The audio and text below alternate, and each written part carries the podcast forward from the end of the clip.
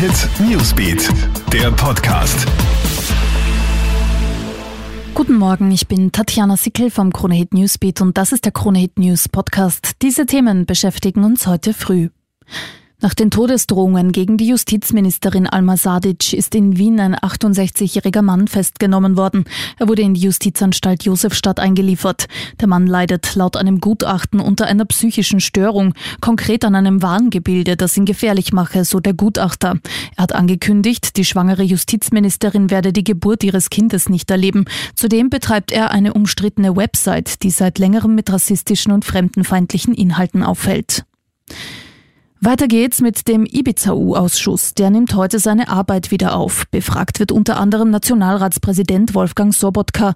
Außerdem haben die Abgeordneten gestern nach langem Tauziehen Teile des Videos und Abschriften einzelner Gesprächspassagen ausgehändigt bekommen. Trotzdem gibt's Ärger. Diese Transkripte sind nämlich teilweise geschwärzt. Und wenn Kufstein in Tirol im Lokal namens Auracher Löchel zu Gast war, soll seinen Gesundheitszustand genau beobachten. Denn wie sich herausgestellt hat, hat ein infizierter Kellner dort gearbeitet.